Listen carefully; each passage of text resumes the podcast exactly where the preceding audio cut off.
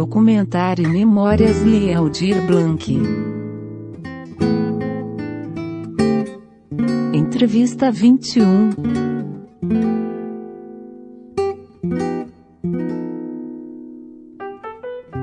Célio Turino, sou historiador, sou escritor, trabalhei 40 anos em gestão pública, de cultura, lazer e políticas públicas em geral.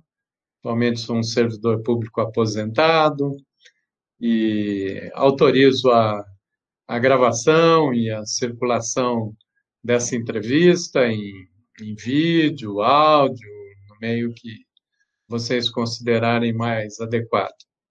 É porque está tudo muito burocratizado nesses sistemas, é muito papel para lá, para cá. Essa, grava, essa autorização já, já dá conta disso, ao meu ver. E se vocês quiserem, falando um pouco mais sobre, sobre mim, né? Eu sou natural de Campinas, comecei a trabalhar muito cedo na Secretaria de Cultura, em Campinas. Isso, eu tinha 16 anos, comecei como operário gráfico na secretaria, mas cuidando da é, exatamente da impressão do material, da programação cultural da cidade, isso ainda na ditadura, em 1977.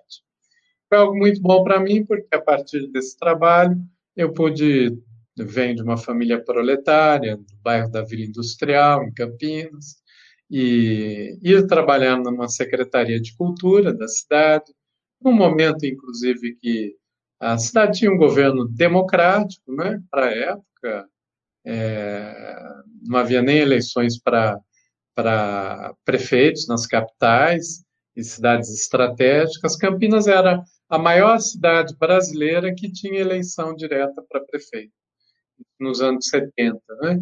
E, e, ganhou um prefeito que era democrático, e na Secretaria de Cultura havia é, uma turma que fazia um trabalho muito interessante. Então, para mim, ali foi uma escola também de aprendizado cultural, de aprendizado político, é, como os funcionários da secretaria percebiam que eu era um, um rapaz interessado em muitas coisas, me emprestavam livros para mim.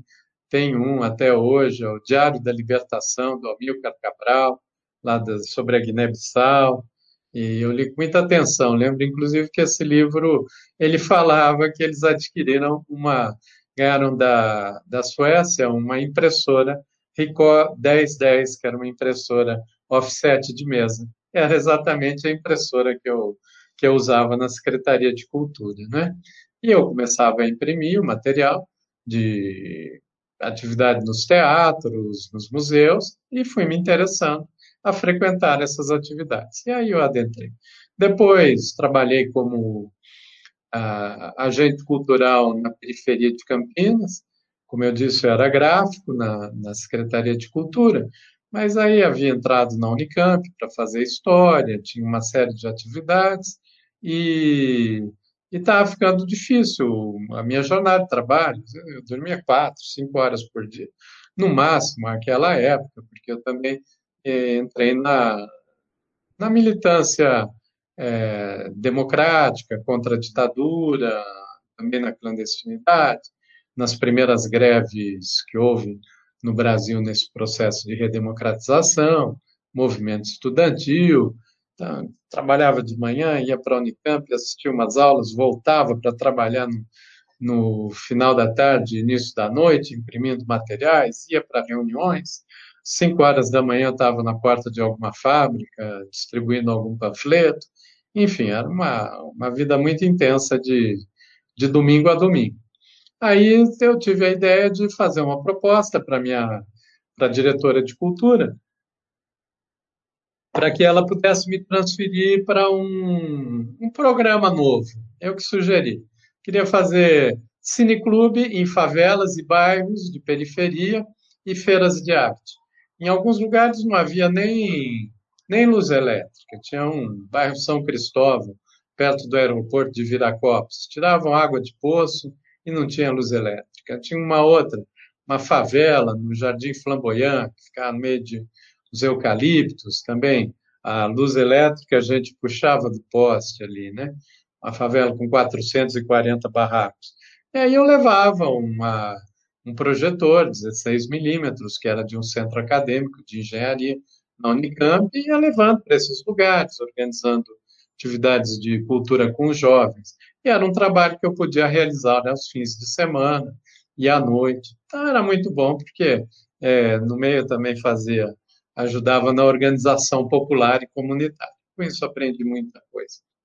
Desse trabalho como agente cultural na periferia, eu já terminando a, o curso de História, fui convidado para dirigir os museus da cidade de Campinas, que ficavam no Bosque do Jequitibás. Quatro museus: Museu de História, Museu, Museu Histórico Municipal, Museu do Folclore, Museu do Índio e Museu de História Natural. Era eu, um jovem, cursando o último ano de História, e os guardas do museu, e ali nós fomos desenvolvendo projetos também, isso em 93. Lembro que é, aí também fomos tentando inovar. Então tinha muito. Campinas 83, foi um grande polo. Né? Oi? 83. 83. Campinas foi uma cidade que se, se baseou na escravidão, né, do século XIX. Em 1880 havia 30 mil habitantes, é, dois terços desses eram escravizados, né? E, e, era uma cidade muito rica, com a produção do café, os barões do café, mas todo assentado no trabalho escravo, né? E, e tínhamos bastante objetos uh, de suplício, da escravidão, documentos, né? Isso é acervo da cidade, que, que é muito importante, porque é, boa parte desse acervo da escravidão foi destruída por ordem do Rui Barbosa, isso no início da República. E em Campinas preservou alguma coisa. Aí eu peguei esse material, fui fazer a exposição, mas puxava a linha da história, né? Então, desde o período da escravização, a exploração do trabalho dos africanos, até o movimento negro unificado que estava se formando naquela época. Aí, aí eu fui aprendendo a montar exposições mais dinâmicas e que dialogassem com, com as questões da contemporaneidade. Em 84 veio o movimento pelas diretas já, nós fizemos uma exposição História das eleições diretas no Brasil. Ainda era ditadura, e aí levava a exposição para praças, antes dos atos públicos pelas diretas já. É, foi uma exposição muito bonita, feita pelo é, Júlio Abe, em São Paulo, que faleceu recentemente, um arquiteto trabalhava com museus. E aí eu soube, fui a São Paulo e, e consegui trazer a exposição para Campinas, reproduzindo.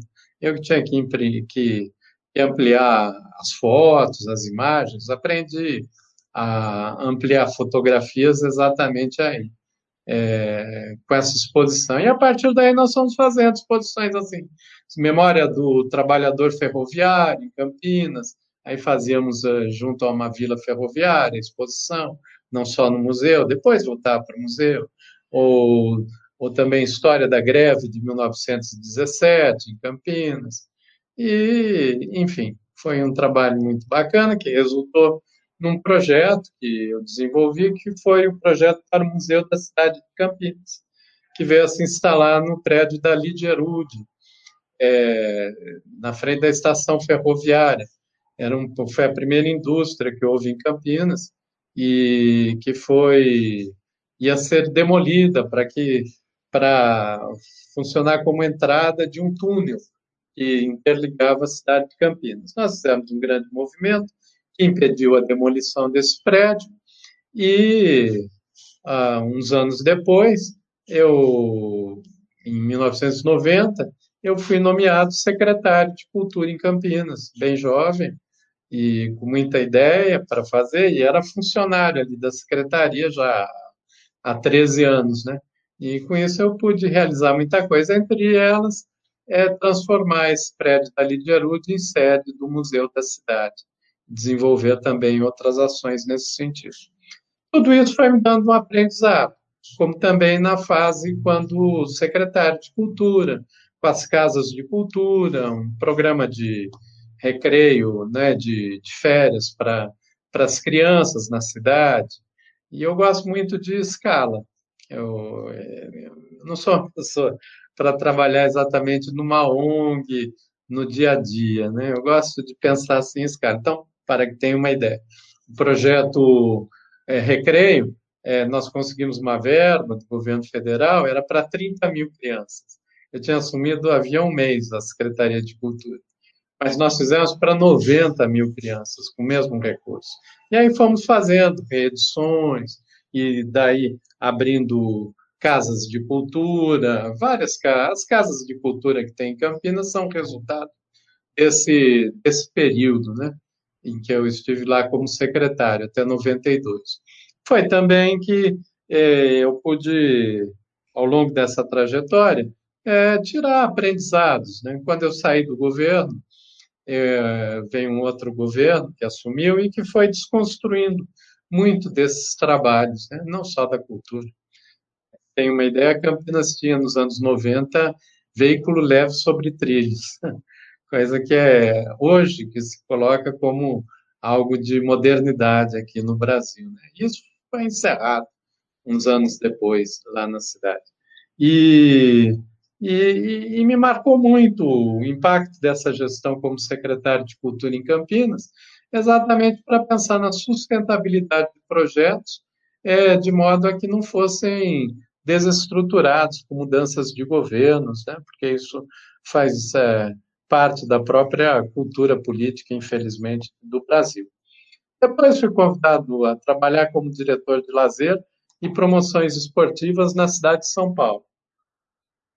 Aí o primeiro projeto que eu puxei já não era exatamente cultura, mas tinha uma face, porque era esse recorte do lazer, foi exatamente o recreio nas férias e pude me deliciar. Aí, aqui em São Paulo a gente fazia numa escala para 200 mil crianças por edição de férias. Assim, algo muito significativo. E a ideia era quebrar as barreiras invisíveis da cidade, perceber essas sutilezas, levar as crianças de das extremas periferias para irem para um teatro municipal, para escutar uma orquestra, para também se escutar, para ter relação com o, os mestres da, da cultura tradicional do seu bairro, enfim, quebrar fronteiras. Né? Também fizemos outros projetos aí lúdicos de ocupação do Minhocão. A primeira vez que o Minhocão foi usado como rua de lazer foi nessa época. Também a Avenida Paulista como rua de lazer, isso entre 2001 e 2004. Depois, nesse período é que eu fui convidado para trabalhar no Ministério da Cultura, aí para pensar um programa de descentralização cultural, é, aí eu me deliciei mais ainda, porque a escala era o Brasil todo. Inicialmente, o governo pensou, queria um programa de construção de de um, uns pequenos centros culturais nas periferias, pequenas cidades.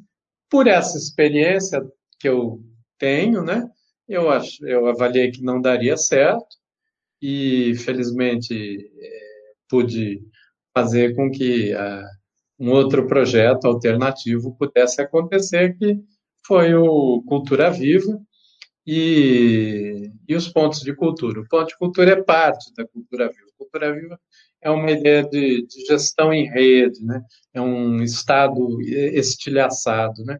que acontece é, num processo de gestão compartilhada, Estado-sociedade. Esse conceito mesmo de gestão compartilhada, Estado-sociedade, ele surgiu a partir da cultura viva.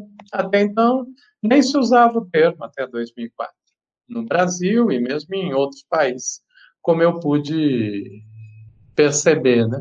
O que havia à época era uma outra forma de parceria público-privada, que é o que se estabelece até hoje, no sentido empresarial e do privado, do lucro e tudo mais. A gestão compartilhada, ela tem um sentido comunitário e que a gente também colocava como gestão compartilhada e transformadora, porque não faz sentido compartilhar uma gestão entre o Estado e sociedade se ela não tiver a perspectiva da transformação social.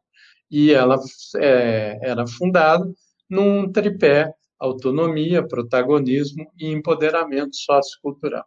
Daí a gente conseguiu é, difundir bastante aí os pontos de cultura pelo Brasil, chegamos a 3.500 em 1.200 municípios, com em torno de, de 8, 9 milhões de pessoas envolvidas. Essa história já está bem documentada e eu, e eu vou passando adiante. Depois quis o destino que eu passasse pela mesma experiência que eu tive é, ao sair da Secretaria de Cultura em Campinas, mesmo permanecendo como historiador lá na prefeitura, mas é, como eu tinha feito uma gestão que foi muito, muito de referência, é, e, e, logo na sequência houve uma desconstrução deliberada de várias dessas ações, foi algo que deixou marcas né, na minha reflexão, na minha forma de ver. Na época era jovem, assim, tinha quanto? Foi 92, tinha 31 anos, né? No, 31 para 32. Saí do governo em 93, né? E, e aí isso me marcou, né?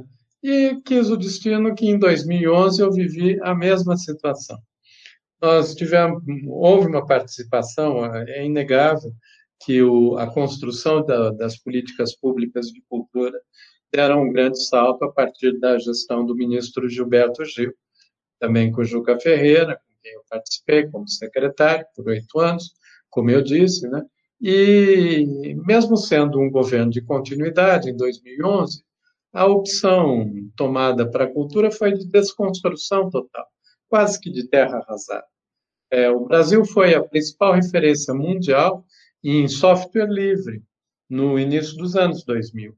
O programas de software livre para edição e áudio, eles só foram desenvolvidos no mundo exatamente a partir do, do, da cultura viva, da cultura digital que a gente desenvolvia aqui no Brasil, porque todo ponto de cultura tinha que receber o kit multimídia para editar suas imagens, fazer seus vídeos, seus áudios, né?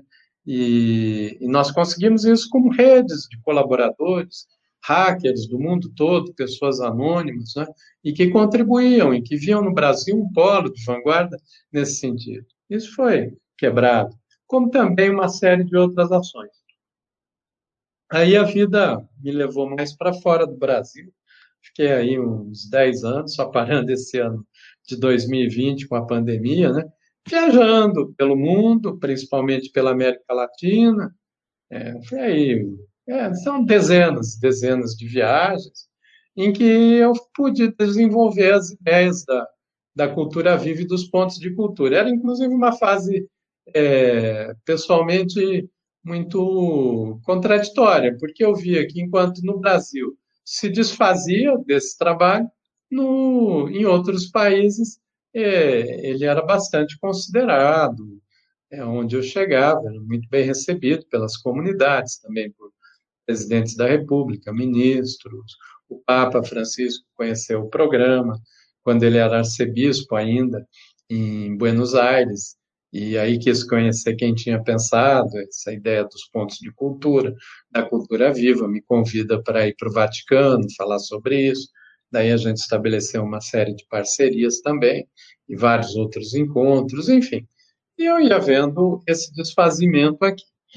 É, em outro momento, posso até dizer sobre um, alguns outros aspectos sobre a cultura viva, mas eu queria gastar mais um minuto sobre isso.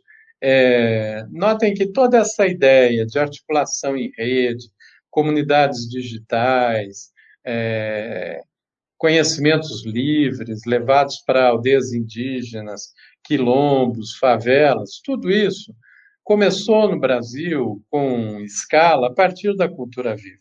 Nós vemos 82 encontros nacionais, regionais de conhecimentos livres, as teias também como espaços simbólicos de de praxis, de interpretação do país. Né? E, e notem que o próprio governo, no caso da presidente Dilma, ela caiu, ele caiu muito, exatamente porque ele não teve a capacidade narrativa de se apoderar desses meios de, de conversação em rede, de construção narrativa em rede. Exatamente porque foi desmontando tudo isso que havia pelos 3.500 pontos de cultura, até perseguindo. E quem se apoderou disso foi a direita e esses grupos que manipulam ódios, manipulam esses afetos aí, do, é, esses afetos tristes, né? essas sensações é, ruins né?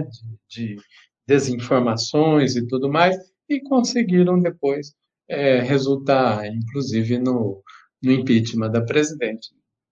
E eu estava lá defendendo a presidente da República contra o impeachment, mesmo sabendo que foi um governo que, que cometeu muitos equívocos, muitos erros, né?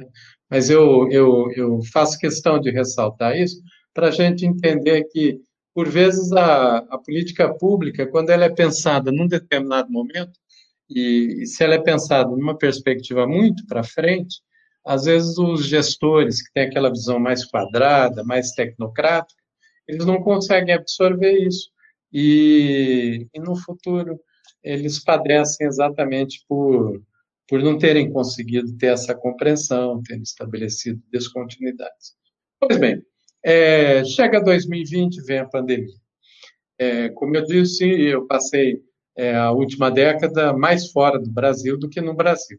Mas aí também tive que ficar em casa, como estou agora, quase um ano, em recolhimento aqui, é, junto com a minha esposa, Silvana, né? E a, a pandemia ainda não tinha chegado totalmente no Brasil, mas aí eu escrevi um artigo falando da, do percebendo que era necessário ter um programa de renda básica, né? Como é que o Eduardo Suplicy apresenta é, já de muito tempo, né? E e aí eu escrevi um artigo me colocando à disposição para pensar o Ministério da Cultura, a construção de políticas públicas no Brasil, ela, ela é extremamente instável, né? Então vamos pegar aí pela, pela formação do Ministério da Cultura, que foi logo com, com um grande ministro, que foi o Celso Furtado, economista, mas que tinha exatamente essa visão da economia, é, não enquanto algo técnico ou ligado a, a processos mais é, é, de, de desenvolvimento, só do ponto de vista da produção, mas ele percebia que era muito importante pensar a economia a partir da cultura dos povos. Isso porque ele, ele vem da CEPAL, né? E que é o centro de, de pesquisas para a América Latina, é, que da ONU, né, que tinha sede, tem sede em Santiago do Chile, e ele e ele estudou bastante o, o subdesenvolvimento e, e percebia que as razões do subdesenvolvimento elas são culturais também, não só de expropriação econômica. Isso para falar bem rápido. Então, ele, ele estabelece uma marca para o Ministério da Cultura. E aí eu queria dizer que eu sou também um, um privilegiado nesse sentido, porque aquela época, quando ele cria o Ministério da Cultura, ele cria também cursos de pós-graduação em administração cultural, é, financiados pelo Ministério da Cultura. E eu fui bolsista desse curso e fiz minha, minha pós-graduação em administração cultural é, que foi pela primeira turma, foi feito pela na PUC de São Paulo, né? Aqui no Sudeste era na PUC São Paulo, em outras, em cada região do Brasil havia uma universidade que tinha uma uma turma, né? Isso foi muito importante para minha vida também. Aí o Celso Furtado como ministro da, da Cultura, nunca nunca o conheci pessoalmente, né? Mas o isso avança, depois tem recuo, vem o governo do Collor, ele, ele, ele extingue o Ministério da Cultura, que se transforma em uma secretaria.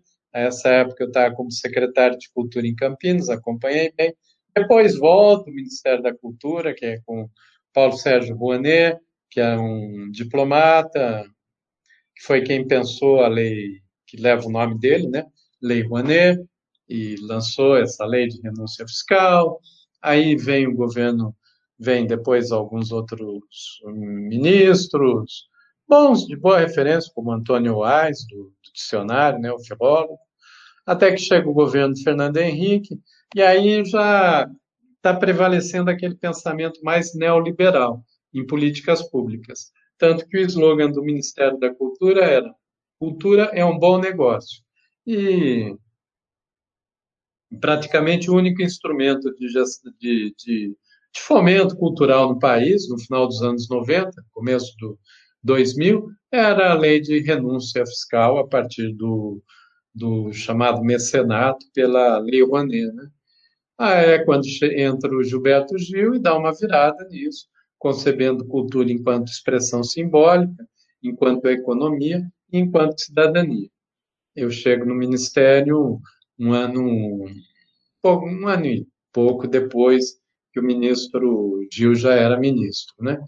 E aí já coloquei sobre isso. essa gestão, esse período, fez do Brasil uma referência mundial. A Convenção da Diversidade da Unesco, por exemplo, de 2005, é, os três países que tiveram um papel fundamental na aprovação da convenção, na formulação, mesmo desse conceito de diversidade cultural, foram Canadá, França e Brasil. Então, o Brasil se tornou realmente uma, uma grande referência, Gil como um, um guarda-chuva e um ariete assim das ações, pôde compor pelo jeitão dele, ele conseguiu compor uma equipe variada, bastante complementar, e, e com isso a gente pôde é, ganhar muito espaço, como eu já disse antes, né, em várias áreas, e formular políticas de, de vanguarda, para que as pessoas tenham uma ideia. É, um dos livros, eu lancei um livro na Inglaterra já há alguns anos, né? Já está na segunda edição. Ele é utilizado como, como referência para concurso público, para, gestores públicos de cultura né? no Reino Unido, por exemplo.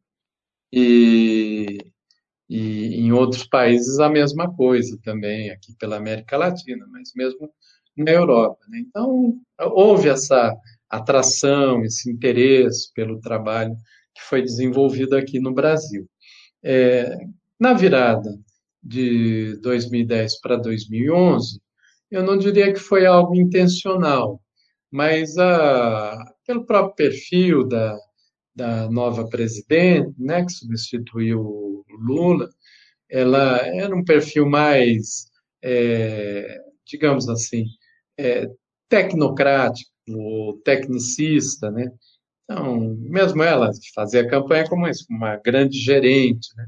Então, eu acho que isso imprimiu a esse novo governo um, um outro padrão de compreensão sobre políticas públicas, que teriam que ser muito mais aquelas políticas públicas mensuráveis, de construção. Então, sempre os programas, construção de casa, Minha Casa Minha Vida, ou de, de geração de energia, aí vim, ia para o modelo da, das grandes barragens hidrelétricas, algo que era do período do regime militar, inclusive, de uma outra época, que percebeu o mundo, e, mas então se imprimiu esse tipo de divisão. E aquelas uh, políticas mais de molejo, digamos assim, mais curvilíneas, né, como as da cultura, do meio ambiente, é, mesmo processos de participação popular, eram vistas até como entraves para esse tipo de gerenciamento mais tecnicista. Aqui eu estou tentando fazer esse esforço de me deslocar da condição de um agente nesse processo e, e, fa e fazer uma análise, né? E eu diria que esse foi um erro fatal para o governo, porque aí é, havia sido construído todo um processo de, de, participação e diálogo com a coletividade muito grande. O, a, a, Conferência de Cultura de 2010 teve a participação de 200 mil pessoas, Conferência Nacional de Cultura.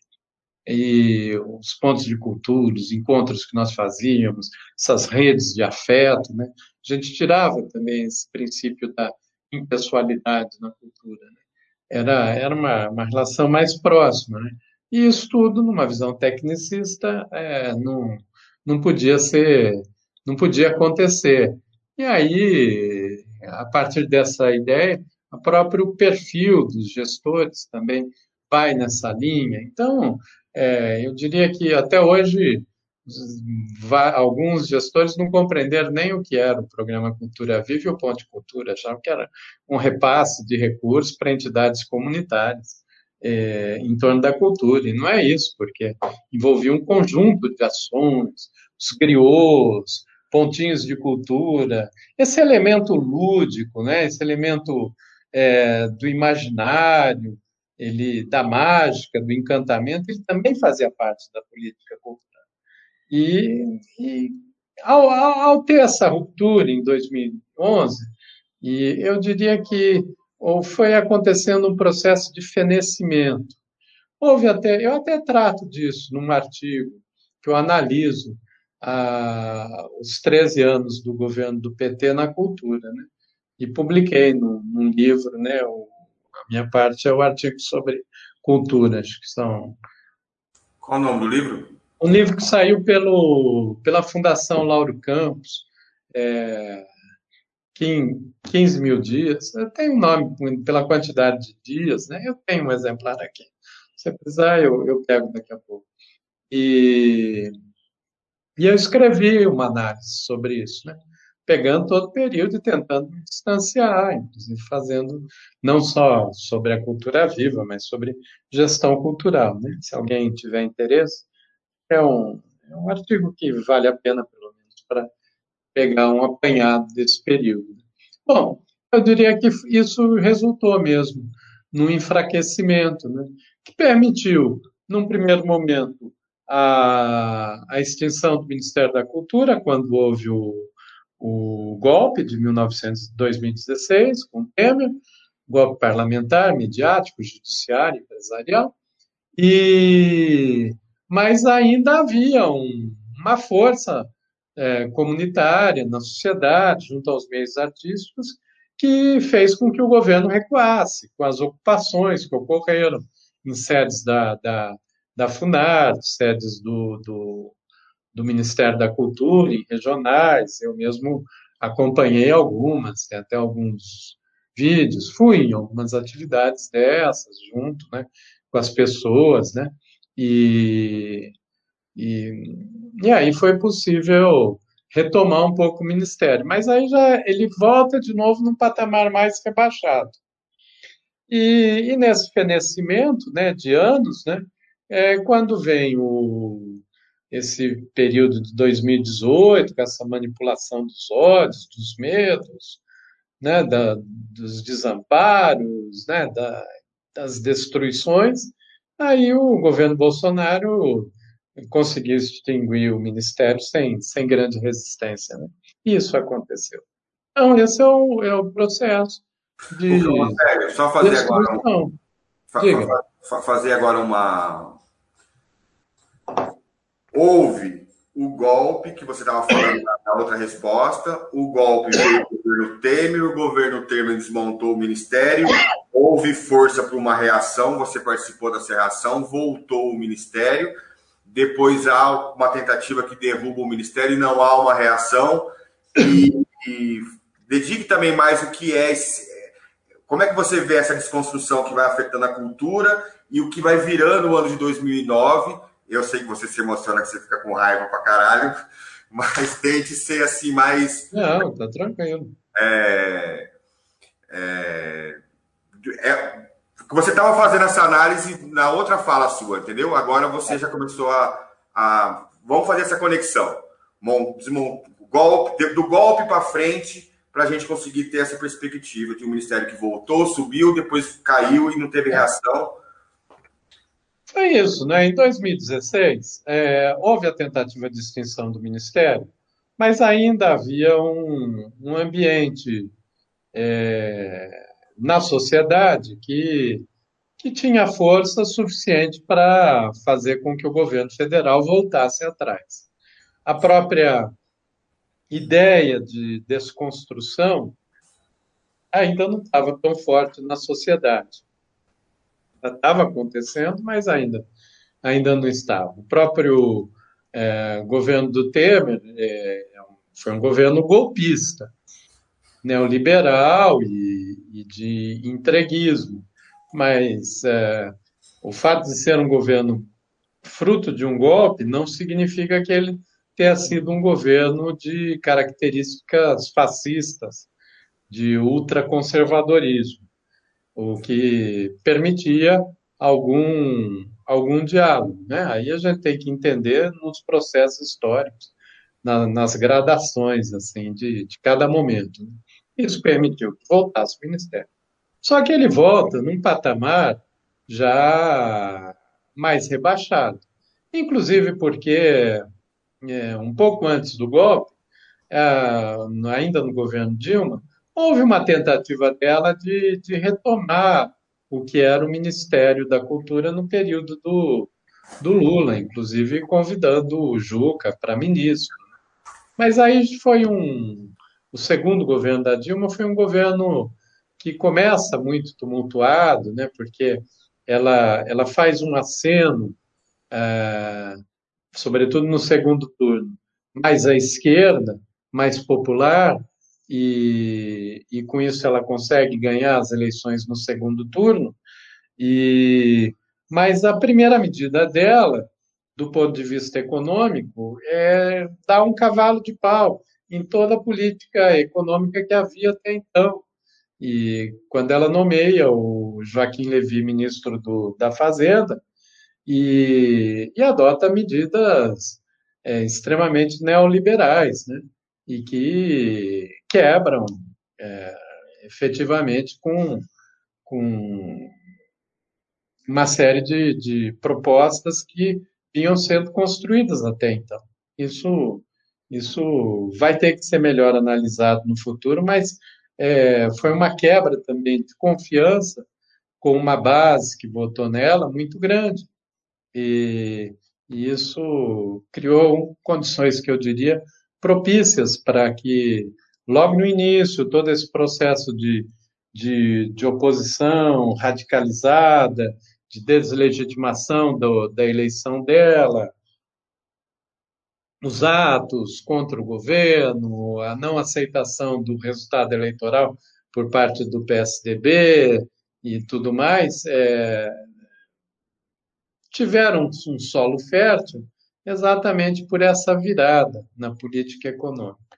Bom, nesse contexto, é que ela tenta é, se reacertar com a, com a política cultural, nomeando o Juca Ferreira, que tinha sido ministro, e antes secretário executivo do Gilberto Gil e depois ministro.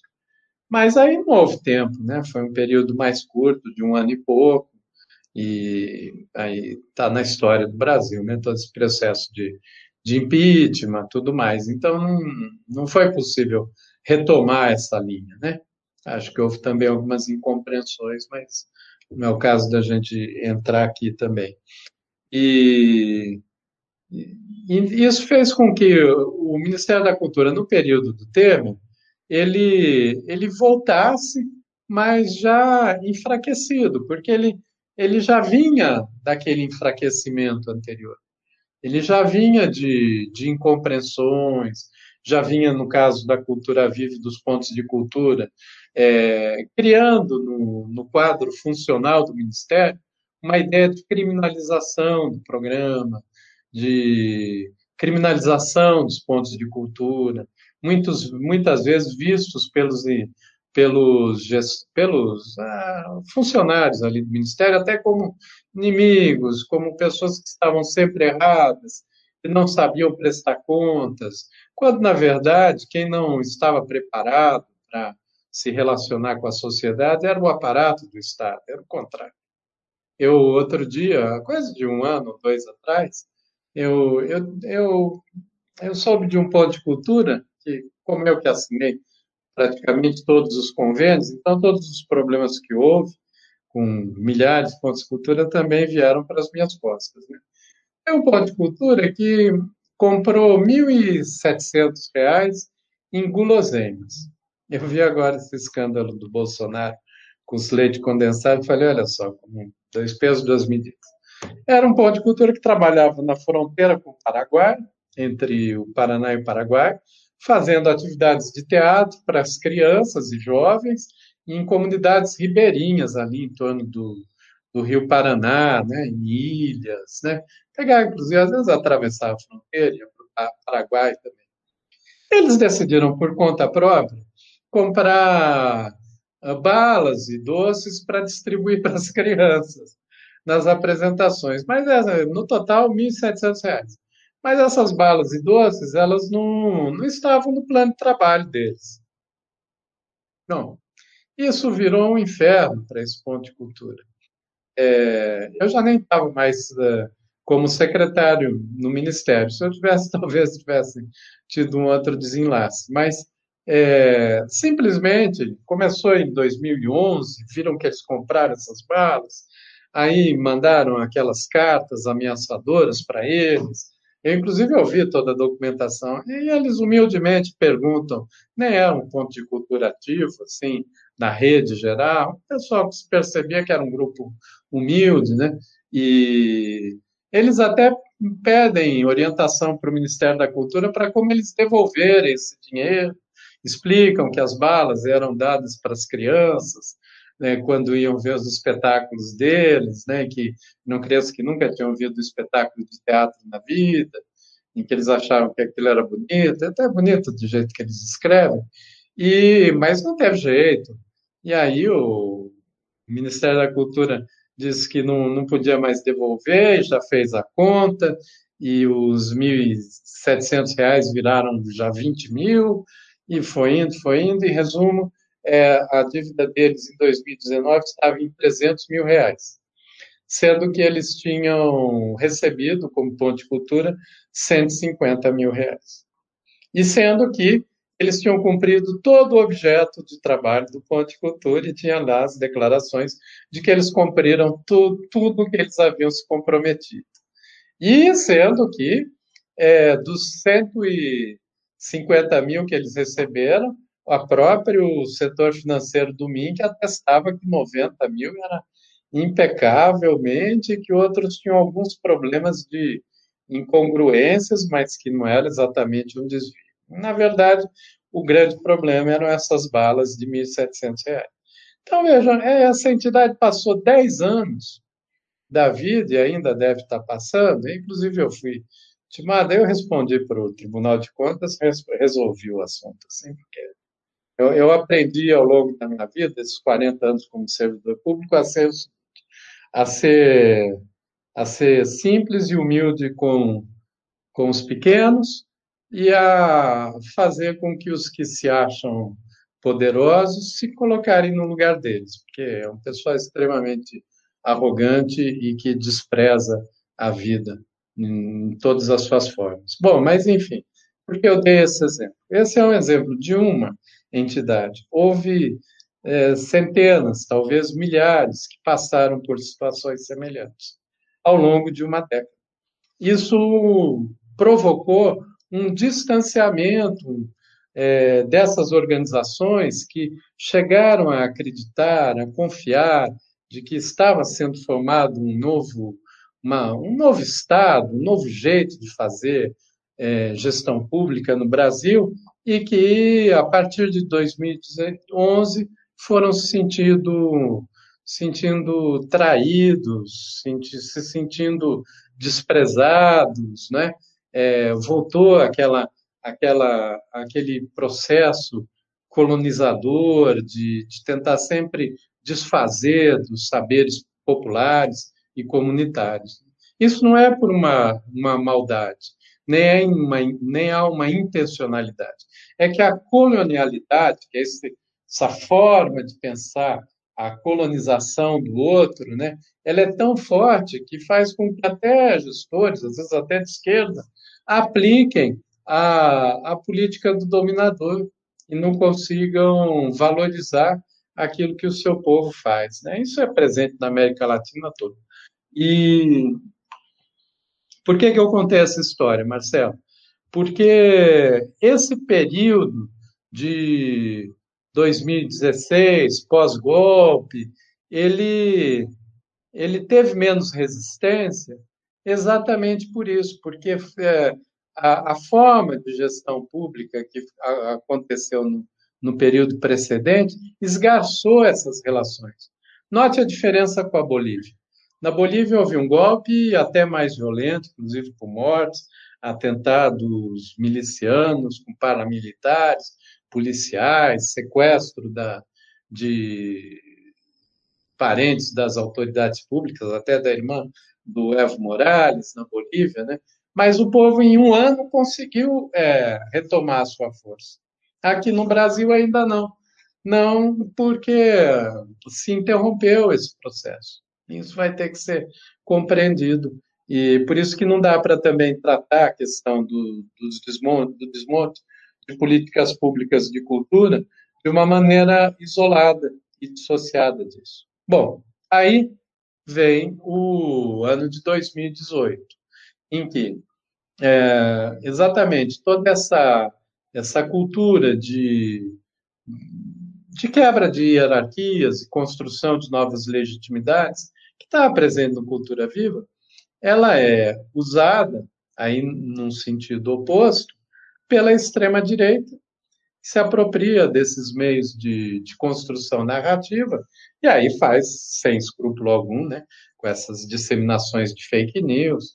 Também não é só uma questão cultural, é o poderio econômico, os interesses econômicos, interesses de classe, interesses alheios aos do Brasil, inclusive, né, que vão se impondo. Então, é um poder avassalador.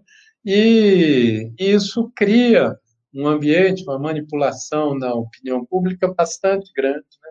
Eu acho que só agora, com esse choque da pandemia, uma parcela da população está se dando conta do, do, erro que cometeu né?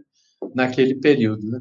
Então, aí, quando vem o novo governo, né, que é diferente, tem características, é, características diferentes do governo do Temer, que, como eu disse, é um governo golpista, neoliberal, antipopular, antinacional mas não era um governo fascista, aí a gente tem um governo que eu diria que nem fascista é.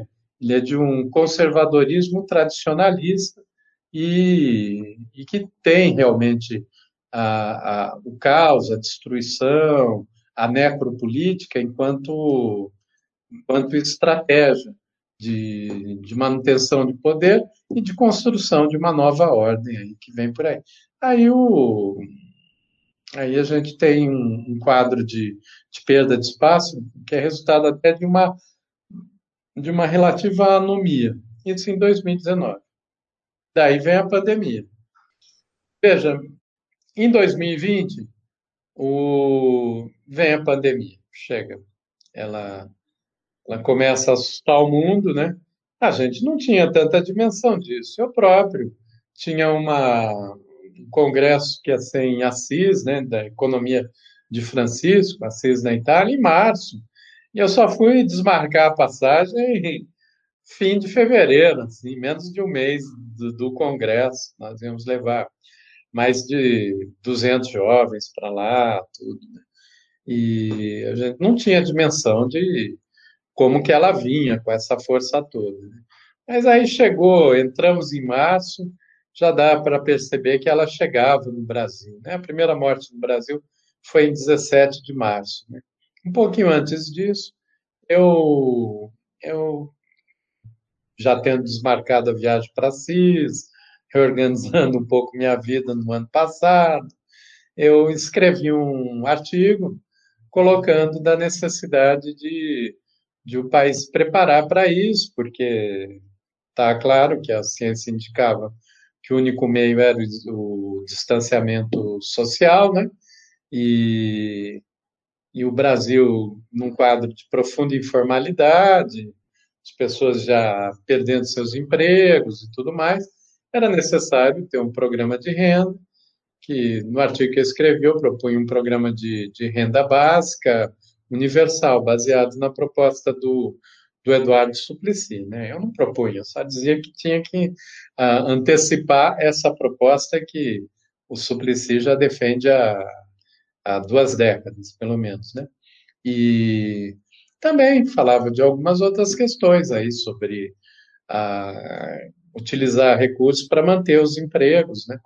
E, e percebi a questão da cultura, porque é, a cultura inevitavelmente teria que fechar as portas, cinema, teatro, todo tipo de atividade, né? E aí No final do artigo, eu me coloco à disposição, queria ajudar uh, quem no Congresso quisesse ter a minha contribuição para pensar em políticas de enfrentamento disso. Então, não era só sobre a cultura que eu escrevi, era no geral. É quando algumas pessoas no Congresso né, têm contato, assim, Jandira, pessoas ali na, na, na Câmara do. na Comissão de Cultura também, elas receberam esse artigo que eu peguei. Não tinha o que fazer, já estava meio aqui em casa. Eu escrevi o artigo, publiquei e botei na, nas redes de WhatsApp e, e, e, joguei, né? Eu gosto de jogar umas garrafas assim com, com alguma mensagem, esperando que alguém pegue. E, e aí deu o retorno. Aí logo no comecinho de março nós criamos um grupo para pensar em uma política alternativa para a cultura junto com a Comissão de, de, de Educação, de Cultura da Câmara. Ocorre que é, o, naquele período, você mesmo, eu acho que você entra nesse grupo, Marcelo, lá para o dia final de março, 25, por aí. Nós criamos o grupo em torno do dia 15, eu diria assim, eu que criei o grupo. Ocorre que havia dois grupos. Um, um grupo que nós criamos, que era mais com pessoas da sociedade, e outro grupo com assessores parlamentares. E aí o pessoal foi numa outra linha, né? Eles acharam que o foco devia ser exclusivamente na renda individual do, dos trabalhadores e das trabalhadoras da cultura. Ali, eu acho que quando você entrou, você deve ter visto hum. isso. Ali já houve uma, uma diferença, porque a gente é, dizia que cultura sobretudo a, a, popular, a comunitária, ela não pode ser vista como um ato individual. Era necessário ter uma política para os espaços e pensar os espaços de uma forma abrangente, né? como um espaço simbólico. Né? Isso pela experiência do Cultura Viva que ele traz esse conceito. E aí houve uma, uma quebra. Em paralelo, também estava conversando muito com a Jandira, né? tenho o maior respeito e admiração por ela, e esse respeito e admiração só aumenta sempre. E a gente conversei com ela para que ela ajudasse a, a ter um programa, um projeto de cultura que fosse para as pessoas e também para, para os espaços. Né? Isso não aconteceu. Tanto que o projeto original saiu assinado por vários deputados, encabeçados pela Benedita, ele colocar a questão dos prazos e editais da cultura e a renda individual. E no dia seguinte, a, a Jandira articulou um outro projeto que tinha a renda individual, os prazos, mas incorporava o espaço. Foi assinado pelos José Guimarães e o André Figueiredo, os líderes da maioria e líder da minoria e líder da oposição na Câmara dos Deputados. Ah, era para Jandira assinar. Aí nós conversamos, eu lembro bem, foi uma conversa minha com ela. Que aí a sugestão foi que ela não assinasse, porque já que estavam dois projetos, não era uma, uma diferença que seria inconciliável, isso inevitavelmente teria que convergir para um projeto só. E, seria melhor que a Jandira se resguardasse para e a gente articulasse para que ela fosse a relatora do, dos dois projetos. Foi, foi assim que ocorreu. E, e é tanto que a diferença é de um dia entre um projeto e outro. E, e não houve nada demais, assim, ambos seguiram de uma maneira respeitosa. E foi bom que começou desse jeito, porque também houve outros projetos sendo apresentados, mais para o audiovisual, é, e outros também em relação a prazos, a descentralização, não só de deputados da esquerda. Ocorre que esses projetos correram mar, abril, né, que foi apresentado, acho que 30, 31 de, de março, foi o primeiro projeto. E correu abril, a pandemia crescendo, aí um isolamento social maior naquele momento, né, a gente sem ter condições de sair, mas a coisa não saía do lugar, até que a Jandira, via a Perpétua Almeida, que é deputada pelo PC do Bela do Acre, a Perpétua ela consegue marcar uma agenda com o Rodrigo Maia, em que comparecem o Zé Guimarães, o André Figueiredo, a Jandira, a Perpétua, eu e, e a Zélia Duncan, que tinha que um artista conhecido tal. E aí a Jandira leva a Zélia Duncan, né? Convida a Zélia Duncan. E nós fizemos uma reunião, foi muito boa, com o Rodrigo Maia. Nessa reunião é que é, entrou a questão do cálculo, porque ele, ele ficava sempre com essa, né, com a dúvida de valores, aí, é, aí eu falei, olha, o custo dos valores foi para, para os espaços, ele resultaria em algo entre... A gente chegou num cálculo, na verdade, de 20 mil espaços, é, 4 mil pontos de cultura, 4 mil e tantos, mais a é, teatros independentes, mais escolas de arte, 7 mil, e academias de arte que tinham no Brasil, mais 600 circos, dava aí uns 18 e pouco, eu arredondei para cima em 20 mil, e fiz uma conta de 20 mil vezes 30 mil reais para cada espaço. Daria 600 mil reais e mais uns 200 mil de sobra. Assim. Então foi assim, foi uma pergunta, não foi? Foi uma, um cálculo feito na hora, que ele milhões, perguntou milhões, milhões. Aí, e aí ele ficou, ele até falou, ah, esse valor dá para fazer, sim.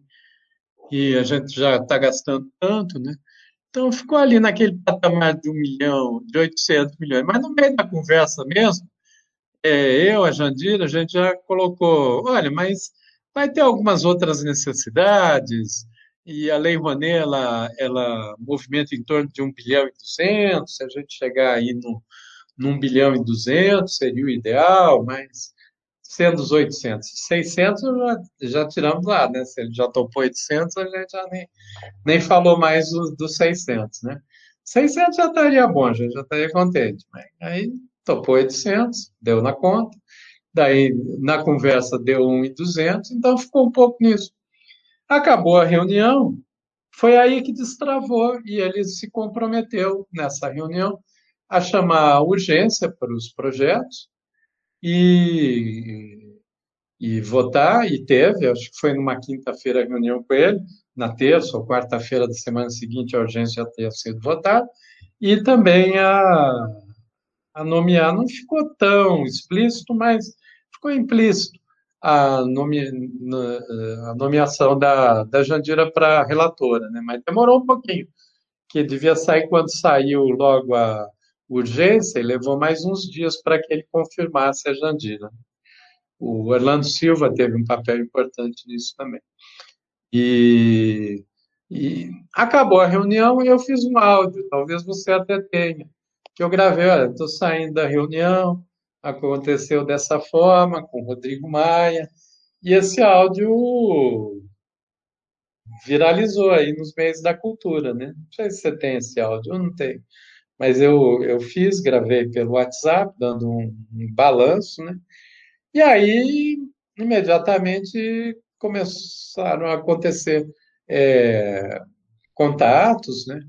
No, devia, foi na quinta.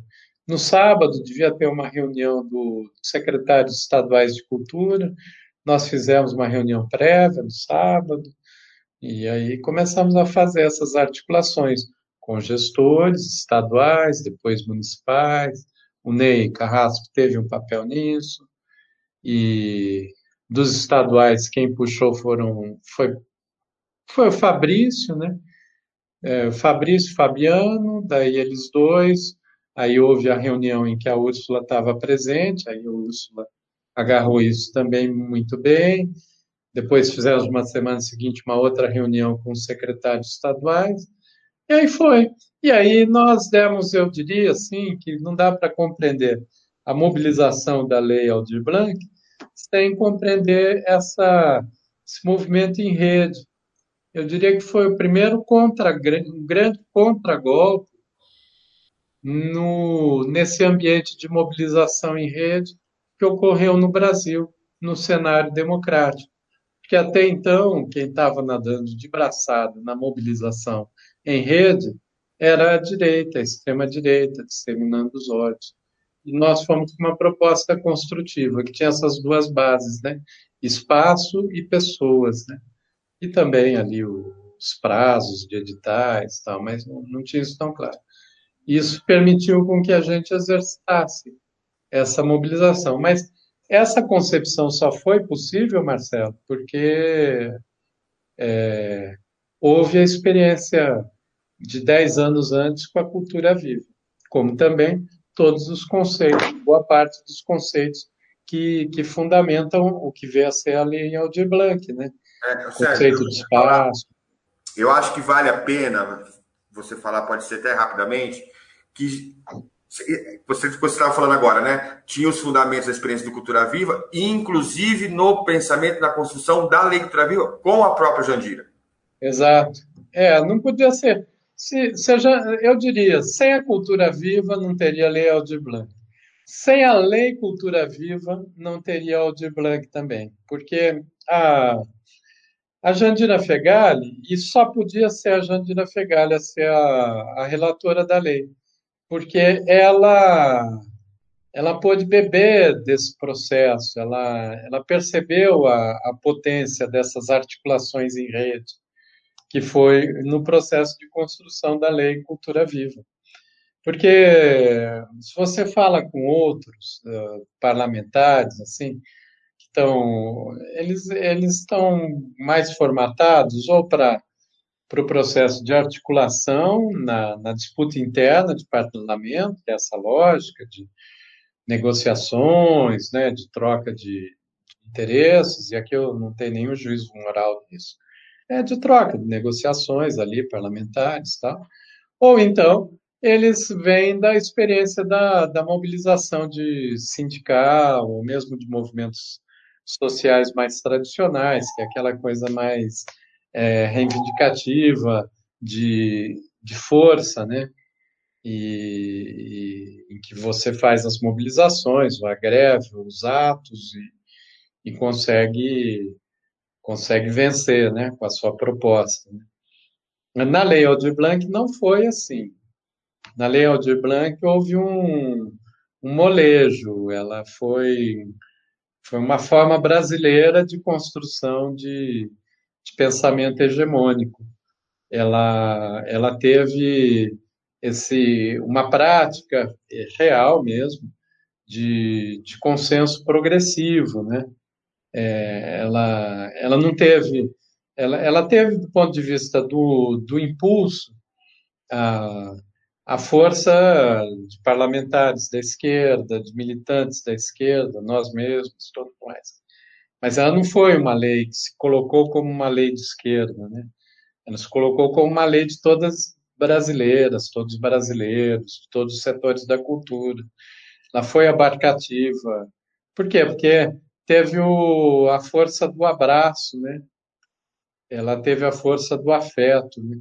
E, e houve um esforço muito grande em passar esse abraço, passar esse afeto por rede, que é algo muito interessante, até do ponto de vista de análise de comportamento social, né?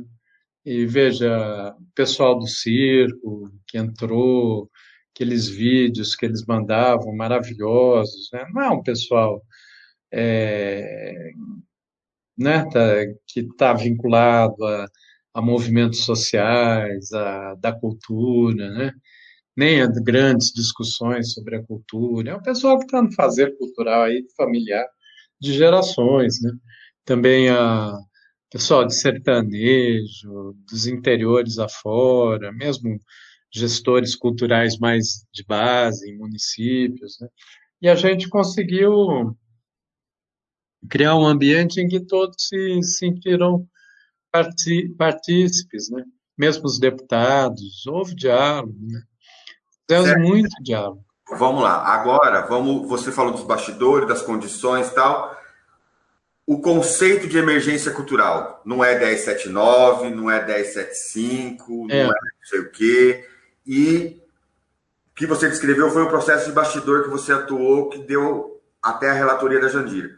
Esse processo das webconferências, de se abrir um canal de Instagram, de se abrir grupos de WhatsApp, de se abrir é, as webconferências, né, que a gente vai fazendo aquela tríade, uma geral, uma de conselhos, uma de gestores, e, e, e aí talvez seja aquele momento que a gente é, nunca tinha vivido isso, porque é. geralmente quando tinha essas articulações, a própria leitura viva, a gente ia para Brasília, fazia reunião lá, ia votando, mas e você falou muito isso durante o processo, né? Que não era primeiro era importante ter o nome emergência cultural. Segundo, o Conselho de Emergência Cultural não é só a emergência de socorrer um setor, mas de emergir uhum. um setor, né? Esse processo também que vai e que cria na prática, você sabe disso na lei, foi mudando, também descreva essas mudanças da lei. Vamos é. descentralizar por todos os canais para os municípios, não vamos descentralizar, vamos fazer pela caixa e tal mas o tempo todo um processo vivo de intenso até a gente ter aí aquele segundo momento que é quando a gente vai para a votação já com uma galera muito energizada e um ambiente. É, é, Vamos deixar a votação para uma outra fala daqui a pouquinho. Vamos falar desse conceito. Primeiro, eu, quem sugeriu o nome emergência? Eu acho que foi você, não foi, Marcelo? Foi o Santini, que fez aquele congresso que tinha feito o conversatório lá. Ah, da emergência, é, que, era, que seria do Fora do Eixo. Aí ele falou, vamos dar um nome. Então, aí, pelo Santini, foi o nome emergência, né? Aí, aí ocorreram alguns dias em torno disso. Eu achei que é, eu percebi que algumas falas, elas reduziam muito o emergência, algumas falas das outras pessoas, né? A comunicação não é, não é o que a gente quer, né? A comunicação é sempre o que o outro entende que a gente está falando. E eu percebi que está tendo um entendimento um pouco é, reduzido de, dessa emergência, né? E eu achei que era necessário falar do emergir também, né? Do Brasil que emerge, né? Então, ficou nesse duplo sentido. Então, foi assim, e foi dessa forma que se deu. E aí, nas minhas falas, você pegar alguns vídeos aí, deve ter, deve ter isso, né? Quando se fala pela primeira vez, ah, é o duplo sentido, é de emergência e é de emergir. Esse foi um ponto. Segundo, era um desafio. A gente estava, conseguiu uh, o apoio do presidente da Câmara, conseguiu a urgência, conseguiu a relatora mas é uma lei com recurso federal. Quem é que ia executar? O governo federal. O governo federal poderia não executar, né? executar muito mal e criar problemas. Então, nós fomos pensando qual seria a alternativa. A primeira medida não era a descentralização para os municípios, era via Caixa Econômica Federal. Aí nós fomos vendo que não, e seria assim, o, é, sempre pensamos no seguinte: eliminar ao máximo a discricionalidade, menos edital e mais cadastro. Esse é o princípio da lei. Você vê que tem fala até do Pedrão sobre isso, do Santini, de você. Nas atividades formativas, a gente é, colocou muito a questão do cadastro. Para quê? Para evitar mau uso né, político né, da, da lei e, mas ainda assim seria uma execução federal. A melhor forma seria transformar o, os grupos que preenchessem os requisitos, iriam numa agência da Caixa e pegariam o recurso. É algo que eu ainda queria ver acontecer no Brasil. O ponto de cultura era o que eu queria fazer. Assim, a gente dava uma, uma carta e, e aí a entidade ia lá na agência do Banco da Caixa Econômica e, e pegava o dinheiro. Uma carta de crédito. Como é? Eu não, sabe que para crédito rural é assim, né? Então poderia ser também para a cultura. Ainda, ainda não chegou o momento de ser assim, algo mais direto. Bom, mas ah, então a gente eh, buscou sempre ter o mínimo de interferência do Ministério, da, da Secretaria da Cultura, porque dali a gente sabia que ia travar. Foi quando, na negociação com os estados e, e eles articulando, a gente viu que a gente sentiu segurança para repassar para os estados. Também para repassar para, os municípios maiores, capitais, municípios maiores. E assim fomos. Aí lembro que o Pedro Vasconcelos falou: ah, vamos dar um recorte de 50 mil habitantes para ampliar, chegaria a 800 municípios no Brasil, algo assim. E, e fomos caminhando nisso. Mas aí já estavam ocorrendo os encontros é, em webconferência, daí teve aquela menina lá da, da Confederação dos Municípios, tinha gente de município pequeno também, colocou, ah, por que os municípios pequenos vão ficar de fora?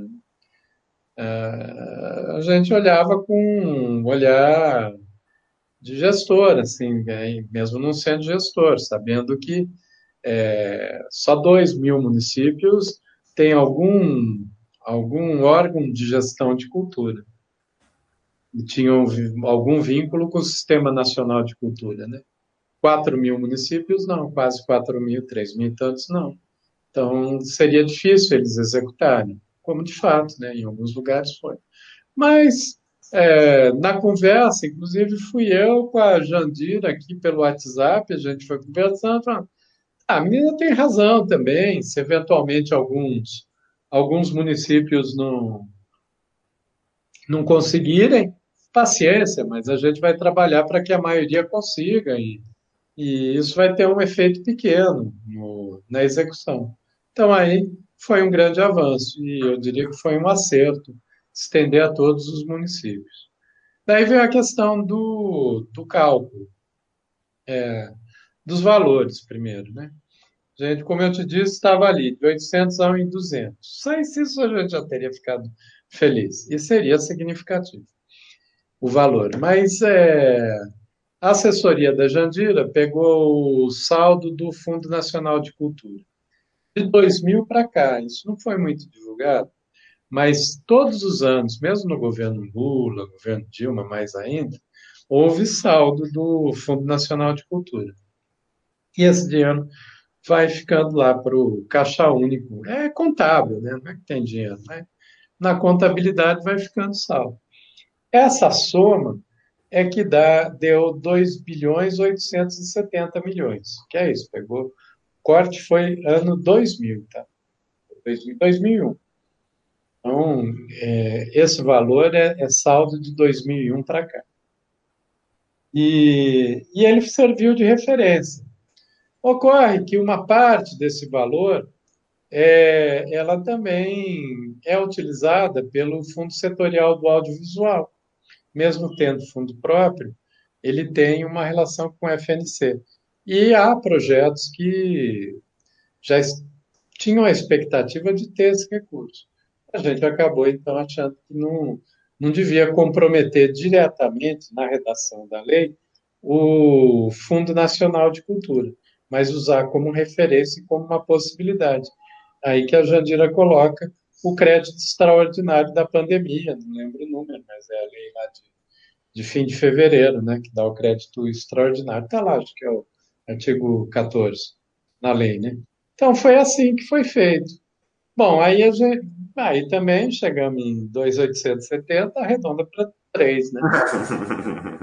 E, que aí fica conta redonda. E, e como, mas só, só se conseguiu convencer o Rodrigo Maia, as lideranças desse valor, porque se demonstrou que tinha esse saldo no FNC mas não foi usado nenhum. Sério, desculpa, só fazer uma pergunta aqui mais técnica, que eu acho que é importante esse corte aqui.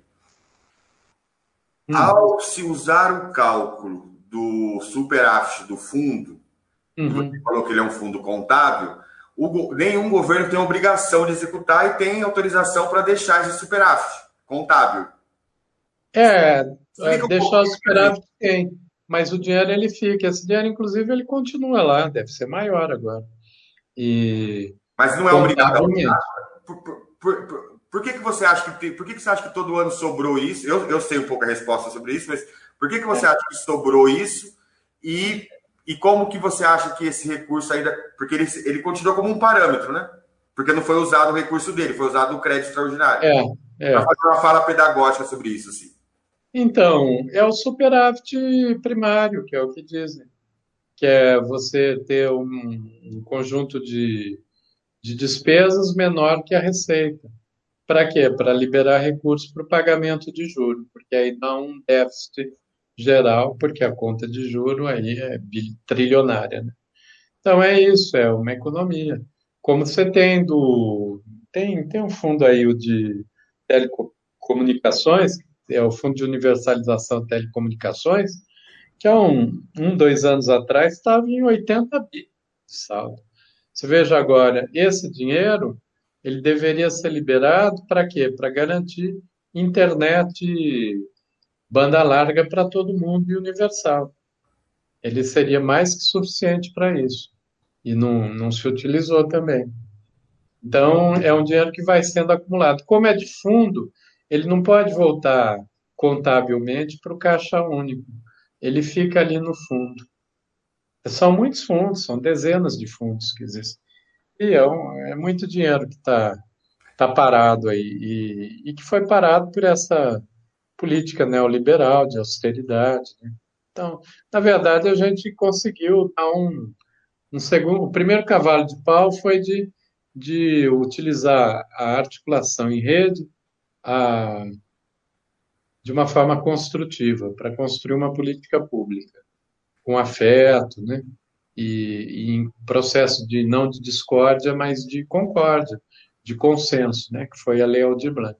O segundo cavalo de pau, que eu acho que algum economista podia se ver se a, essa gravação algum dia, podia ser até uma sugestão de dissertação, pelo menos de mestrado, é que foi na lógica neoliberal é o único fundo do Brasil que nós conseguimos recuperar o dinheiro integralmente. E sem gastá-lo. E sem gastar. É um duplo cavalo de pau, então. Passou, pegando todo o dinheiro que foi ao longo de duas décadas, foi economizado para ir para o sistema financeiro, a gente trouxe de volta para a cultura numa outra fonte. Né? Tem um problema aí que é o que como é crédito extraordinário, ele agora ele está virando dívida pública, né?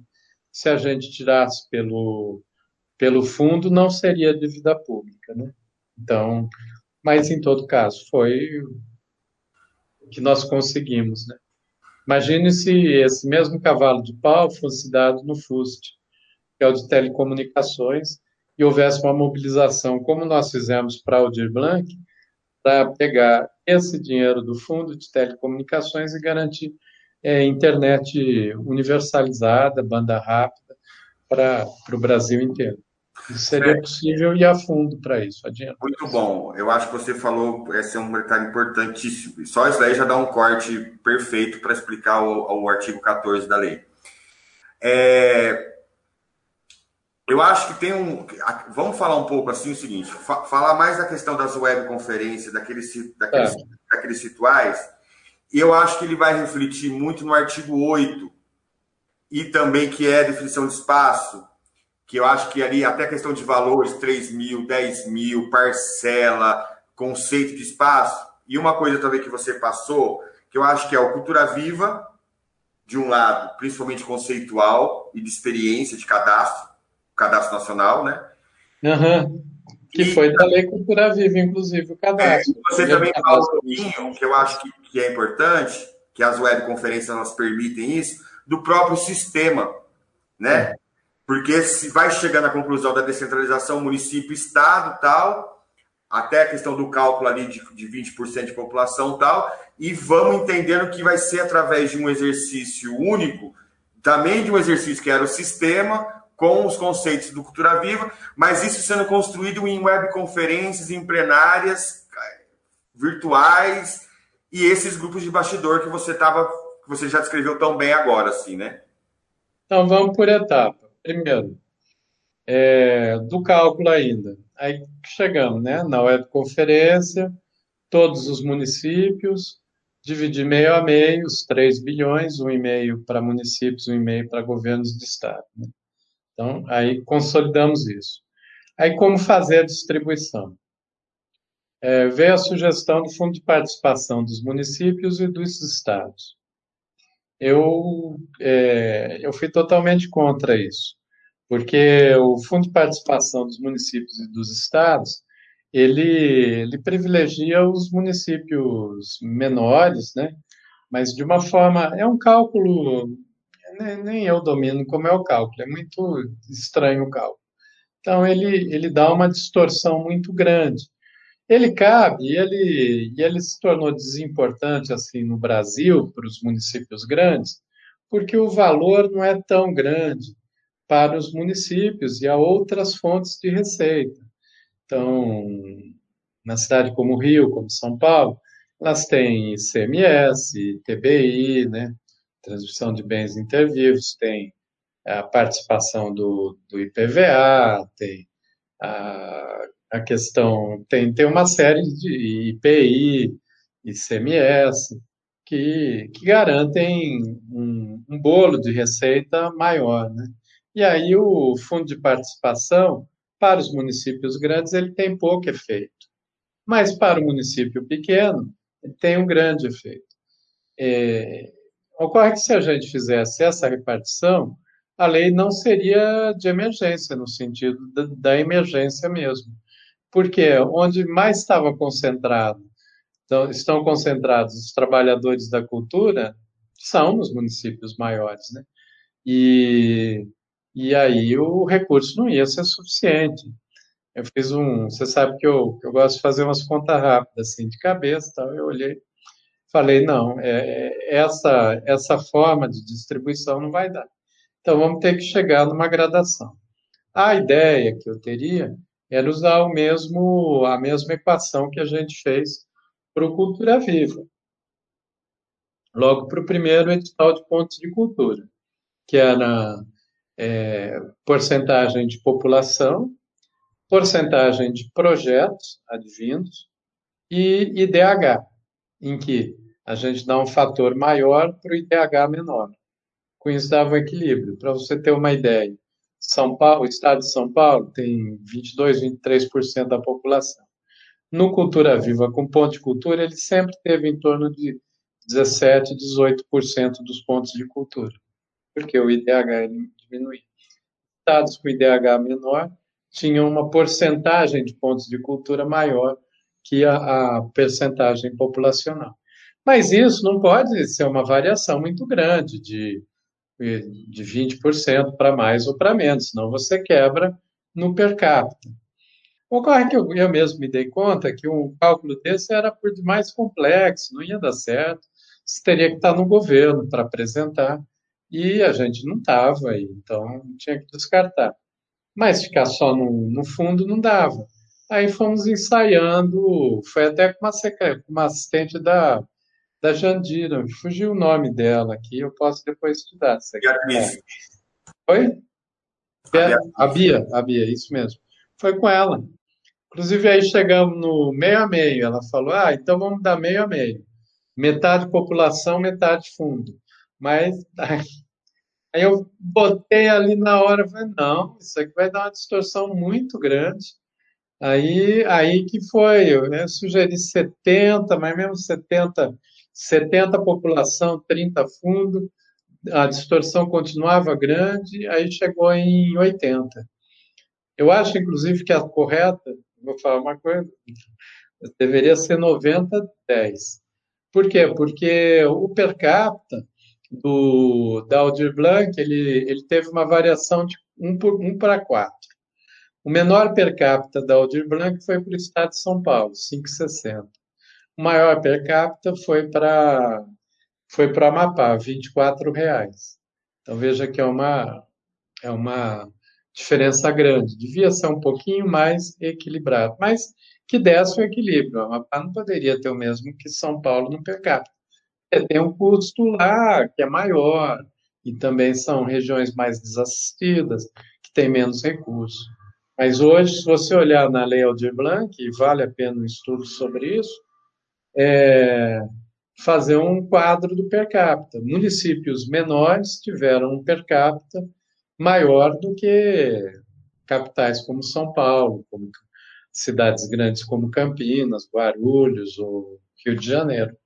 E, e isso foi justo. Então, você veja que deu o equilíbrio e criou uma unidade. Eu vi ali que os deputados, inclusive teve um, um senador que até reclamou um pouco disso, achou estranho, mas uh, todo mundo percebeu, porque a gente mostrava o dado e eles olhavam o valor e viam que tinha um equilíbrio.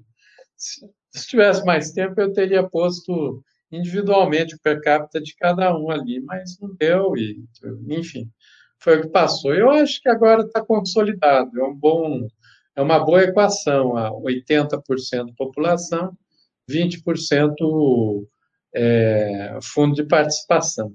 No futuro, eu faria um cálculo melhor, assim, que seria IDH e percentual vivo mesmo do que apresenta o projeto. Mas, enquanto a gente estiver fora de governo, não, não, não tem condição. Então, esse é um bom, bom critério. E o que, que eu diria ainda na repartição de valor, Marcelo? É, esse consenso progressivo que a gente construiu, veja, a gente construiu um consenso sobre um, um patamar bom de valor para o país, é, de distribuição, distribuição direta na ponta, um, um, uma, uma equação que dá uma distribuição é, equitativa para as partes, mesmo São Paulo tendo um per capita menor que outros estados, mas que se compreende, né? Não poderia também ser um para 10, né? Que era o que seria. Dava, na verdade, dava um para 18 fosse o fundo de participação puro. Aí, aí não tinha cabimento. Aí, aí realmente é, seria uma distorção que não, não, não teria sentido. Mas um para quatro é, é, aceitável. E, e a gente pode, a partir da boa execução da Lei Aldir Blanc, é fazer uma campanha em torno dos 3 bilhões todo ano para repasse para estados e municípios. É um valor bem razoável. E isso também quebra um outro paradigma. Eu passei anos da minha vida ouvindo as pessoas no campo da esquerda, né? Ah, eu sou contra edital, eu sou contra Lei Rouanet, que é de mercado e tal. Nós conseguimos superar a Lei Rouanet no dobro. Vi agora os dados de que esse ano passado até me surpreendeu positivamente houve 1 bilhão e 400 milhões para a Lei Rouanet, e a gente conseguiu com a Lei Aldir Blanc, investimento direto, mais que o dobro disso, que é uma proporção boa, porque aí você tem um, um valor de investimento direto do Estado, que é equivalente a dois terços, e um terço que continuaria com as regras aí de mercado, de marketing, que é, também tem um papel tudo mais. Isso é um outro aspecto, uma, um outro legado da Lei Aldir. Bom, com isso eu encerro sobre valores. Agora eu queria falar ainda sobre a questão da construção da lei. É, o primeiro ponto, que, que é o que você falou, o conceito de espaço. A gente foi alargando também, né? É, sempre tem essa frase, é, o, ponto, é, o ponto de cultura acontece na sombra de uma árvore e também o espaço para Aldir Blanc também. Mas é, é uma licença poética. Né? A gente conseguiu, no debate, ir incorporando e, e definindo o que é espaço, né? os territórios de identidade, a cultura alimentar incorporada nisso, espaços da ancestralidade, né? e inclusive esse espaço da rua, né? Eu lembro, inclusive, você, teve um alguém de, de arte de rua que protestou contra Aldir Blanc, a gente foi conversar, e você teve um papel importante nisso, e a gente demonstrou que a Aldir Blanc incorpora, inclusive, a arte de rua, né? Agora podia, talvez, precisar um pouquinho mais do conceito de espaço, melhoraria um pouco, porque a compreensão ainda não foi tão clara, mas a gente avançou muito nessa discussão em alguns estados mais que em outros, principalmente naqueles que beberam mais dessa fonte da cultura tradicional, popular, comunitária, compreenderam melhor o que é espaço. E um terceiro ponto, dois outros pontos ainda do conteúdo da lei. Editais. O edital era muito necessário, né? porque a, a cultura é coletiva, mas ela também é individual. Tem o ato de escrever, o ato de criar, que é de um indivíduo. E essa pessoa também não poderia ficar de fora. E então tinha que reservar um tanto para editar. Eu, se, res, se escrevesse a. Se fosse para escrever Aldir Blanc hoje, eu, eu precisaria um pouquinho mais. Eu acho que a gente subestimou essa tentativa de direcionamento por parte de, de alguns gestores públicos, né, para manter mais a Aldir Blanc como um instrumento de realização de políticas próprias. Aqui eu não estou pondo juízo de valor, né, mas a, a tentação de fazer edital é maior do que fazer cadastro, porque o cadastro ele é universal e o edital, por melhor que ele seja, ele é discricionário, ou seja, o poder do gestor ele é maior sobre o edital do que sobre o cadastro. O cadastro, se, é um, se definiu bem o cadastro, o gestor não tem poder algum. É isso que tem ocorrido. Eu tenho recebido reclamações em municípios que o gestor é adversário de um grupo cultural, ele acabou criando motivos para excluir o grupo. Lá em Roraima, teve um que não preencheu a conta bancária, não tinha nem ganho ainda o, o edital e não, não, tinha necessidade para a conta bancária. Um cara, um grande criador, músico lá de Roraima, foi excluído. Enquanto isso, teve um grupo que nem atua em cultura e ganhou 100, 200 mil. Então, porque o edital, ele, ele permite que o, o gestor, né, se ele não tiver é, imbuído de boas intenções, né, a boa parte está. Então, não quero também generalizar nem nada, mas em alguns casos tem a tentação de o poder aumenta com o edital. Né?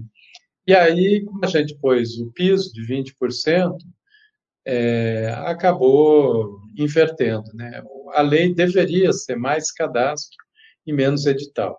Isso tem que ver aí no balanço final, mas acho que não ocorreu totalmente né? No, nos valores. Então, esse foi um, um outro aspecto. E o outro, que foi uma grande inovação, que era uma sugestão de uma deputada do PT lá do Rio Grande do Sul, que fez para a Jandira, e aí eu, a Jandira passou para mim, eu fui estudar, que era a aquisição de ativos culturais, que a gente já tinha meio praticado um pouco lá com o edital de interações estéticas do Cultura Viva, lá em 2007, 2008, mas essa, essa formulação foi boa, porque inclusive ela dialoga com o pessoal mais tecnocrata, mais do mercado financeiro, né, ativo, cultural, né, que é o livro, é, o, é a poesia, né, é, o, é o, uma criação, né, é, esse mecanismo ele não foi, eu, eu intuo que não foi bem compreendido e não foi bem usado. Deveria ter sido um instrumento melhor utilizado aí na, na aplicação da lei. Mas isso enfim, esses são os conteúdos principais que foram processo desse um mês de muita webconferência. Agora, entrando na webconferência.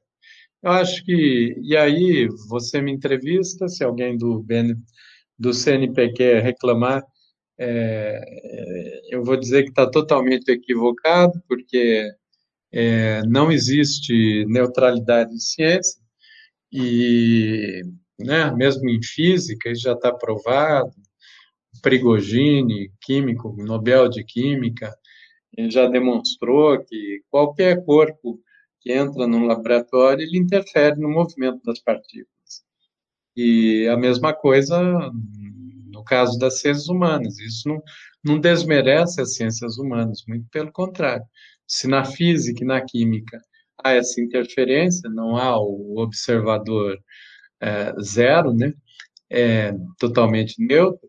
No, na, nas humanas também não. Mas é o, a relação de afeto que se estabeleceu na rede. Porque olha que coisa difícil. A gente tinha gente dispersa no Brasil todo, cada um na frente de um computador e tinha que criar vínculos, criar relações de confiança. Isso só podia ser com muita animação, muita brincadeira. E você teve um papel muito importante, Marcelo. Não é porque você está me entrevistando, é porque você teve esse papel e isso tem que ser registrado por tua trajetória como contador de histórias e tudo mais, né? Então sempre tem essa preocupação de juntar a dança, o encantamento, também ali a pedagogia griot, mas não só. Acho que houve várias pedagogias e várias formas que foram incorporadas no processo. a música, a cantoria. A gente chegou a fazer dança, né? Por, por web, né? Isso não é qualquer coisa. Nós chegamos a, a, a ficar simbolicamente o Brasil todo insirando nesse processo de, de construção da lei, né? Até que chega no dia da votação. A, Lei Aldir Blanc ela contribui muito para que as pessoas pensem o espaço além das paredes, né? mas ainda assim elas pensam o espaço do ponto de vista do, da institucionalidade. E, e a, mas a cultura ela não é não é uma instituição. A cultura acontece, ela, ela é repassada independente das estruturas. E e isso ainda precisa ser melhor percebido conceitualmente. Eu acho que um bom, um, um bom balanço né, do, de como se aplicou o conceito de espaço nos vários municípios pode dar muitos trabalhos, teses, doutorado, de mestrado, para precisar esse entendimento de espaço. E, quem sabe, em algum momento, criar uma consolidação do que é espaço. Né? O espaço cultural ele tem que ser é, coletivo. Ele assim, ele tem que ter acesso público. Esse é o primeiro ponto. Se ele não tiver acesso público, ele não é espaço. Ele pode ser uma, uma casa com parede, com telhado, mas se ele for fechado, se ele não dá, não dá, não tem esse sentido do, do público, do coletivo, para mim ele não é um espaço cultural aberto. Da mesma forma que algo que acontece no, no público e tem um acesso amplo para todo mundo, mesmo que não tenha parede, não tenha nada, ele é um espaço cultural.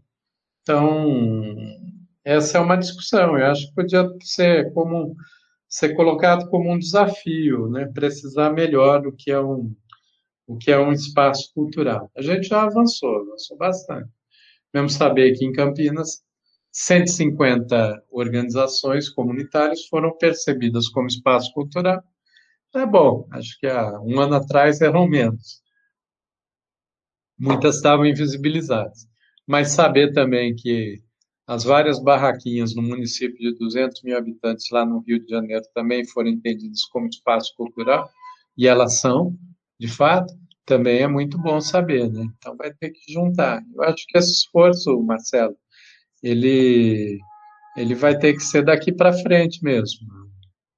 É um desafio, quem topa. Vale, só isso vale uma tese de doutorado, de mestrado, uma dissertação, ou algumas. Quem sabe alguém pega aí. É... Fala da, da votação, do processo dos plantões, do mapa do voto. Ah, aquilo foi eu, eu assim, me distanciando de, tá, de ser parte disso, né? E assim, foi algo fabuloso, assim, que poderia ser aplicado em outros processos, né? De diálogo, né? Foram milhares de pessoas envolvidas, plantão, exercitar pessoas a procurarem deputadas e deputadas, né? Houve, houve mapa de um a um, né? É, todos os 500 e tantos deputados, a, esse exercício de saber escutar, de saber propor, né? isso foi muito bom. E isso no momento que o Brasil está todo cindido, né? Então foi algo, algo que o país, quando sair desses escombros aí, perceber que ele tem que ser reconstruído, eu sugeriria que quem, que quem, quem for fazer isso, quem tiver, né, quem o povo escolher para fazer isso, que visse esse processo nosso de votação, de diálogo. Você veja, mesmo agora, né, para a eleição do presidente da Câmara, acho horrível o processo que está dando, totalmente de conchavo, não tem acordo, é troca de cargos, sei lá aquela visão parlamentar. Assim. Imagine se a gente fizesse o que foi feito na Aldir Blanc agora para a escolha de presidente da Câmara. dos deputados, em que nível estaria o processo de, de, de costura, de transparência, também de educação política, né, do povo. Então foi, foi algo muito importante. A, a, o observatório, o mapa do voto, aquele dia. Lembro bem do Mamberti falando, aí ele chorou, inclusive, né? Ele vinha de anos, né, de derrotas, né? Não tinha conseguido. O próprio Jacques Wagner, depois do mapa do voto do Senado, também consegui que os senadores abrissem mão de, de, de emendas, né, pela compreensão da importância da lei, é, de a lei ser aprovada rapidamente, voltar para a Câmara. Isso aí foi uma, uma costura, assim, de uma sabedoria muito grande, né? E num momento que o Brasil está numa encruzilhada. Então, não tem nada parecido. Teve, assim, algo parecido também, foi a questão do Fundeb, né? Eu não acompanhei totalmente, mas acho que também foi um, um bom processo, assim, de, de consenso que houve agora no final do ano na Câmara, né? Mas, e veja que foi exatamente essas duas costuras, elas se deram pela, pela cultura e pela educação. Eu participo da renda pela da rede pela renda básica. Eu vejo que patina ah, agora o auxílio emergencial, tá, na mobilização ainda ainda é aquela visão de, de da mobilização reivindicativa, né? de acúmulo de, de força para você conseguir é, é, prevalecer, né? No nosso caso, a gente foi com uma outra, um outro molejo. Foi a Lei Aldir Blanc é uma lei macunaímica e assim na forma de ser e, e ela tem que ser entendida dessa maneira. Até porque a gente, é, o pessoal aqui no Brasil a gente faz muita leitura muito superficial das coisas. Né? Uma das maiores superficialidades de leitura que eu conheço é em relação à obra do Mário de Andrade, a Macunaíma, né? que as pessoas leem, não leem, e no que acham de Macunaíma vem do ponto de vista moral, né? um herói sem nenhum caráter. Tal. Quando o que o Mário de Andrade queria dizer é que o herói brasileiro ele tinha o seu caráter em formação, tinha os seus, os seus defeitos e as suas qualidades suas fraquezas e suas potências. Não estou falando nada de novo. O Mário de Andrade escreve isso no prefácio da terceira edição, até porque ele deve ter percebido que o pessoal está fazendo essa leitura é, superficial do que ele tinha escrito. Né? Mas até hoje o pessoal repete isso, né? que é também um sinônimo de uma colonialidade, né? De não, não gostar do espelho, de não gostar de ser quem se é, de ter, ter raiva de ser, ser quem é, mesmo que a pessoa não admita isso. Né? E, e, na verdade, com a, a, a Aldir Blanc, a gente tentou mostrar uma outra forma. Né? É claro que tinha ali aquele pessoal gospel, sertanejo, mesmo do circo, mais bolsonarista, talvez continue até apoiando Bolsonaro, mas eles viram que houve, houve diálogo na nossa parte. Né? Houve até o reconhecimento de que cultura gospel está dentro também, não dá para excluir hoje. Né? Só que a gente vai fazendo de uma outra maneira. Né? O ideal é que ele entre e perceba também que tem que perceber que as outras não são culturas do diabo. Né? Porque aí senão não, não dá diálogo. A gente fez isso, mas também é, é configuração de comportamento social, isso leva muito tempo. É, não é só num exercício de uma lei. Mas a prática da lei Aldir Blanc, ela foi educativa. Eu falar uma última coisa também. Os cursos foram muito importantes.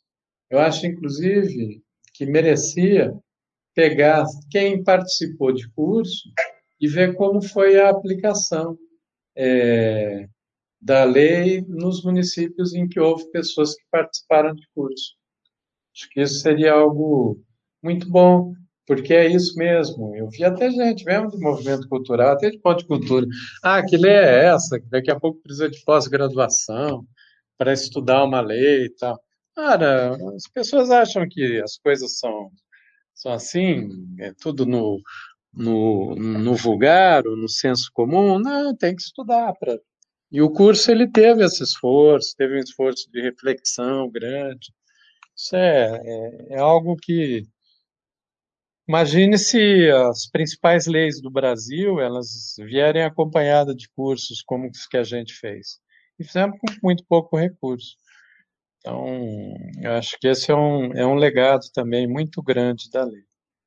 E os dois últimos legados, e aí eu já encerro, eu acho que eu nem tenho que dizer numa próxima entrevista. Dois últimos legados. Eu penso que, e você podia ter um papel nisso, Marcelo, fazer, é um grande festival da Lei Aldir Blanc. É, agora, não, não para mostrar o que foi, né? Eu vi lá o Santini mesmo, abriu o teatro para as apresentações de Niterói. Isso é o retorno.